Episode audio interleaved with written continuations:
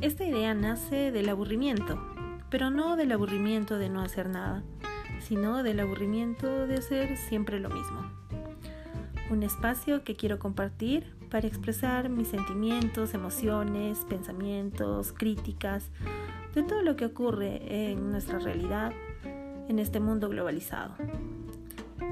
Tal vez coincidimos en algo, así que te invito a dejarte llevar por la nana de la cebolla. Ponle play y déjate arrullar.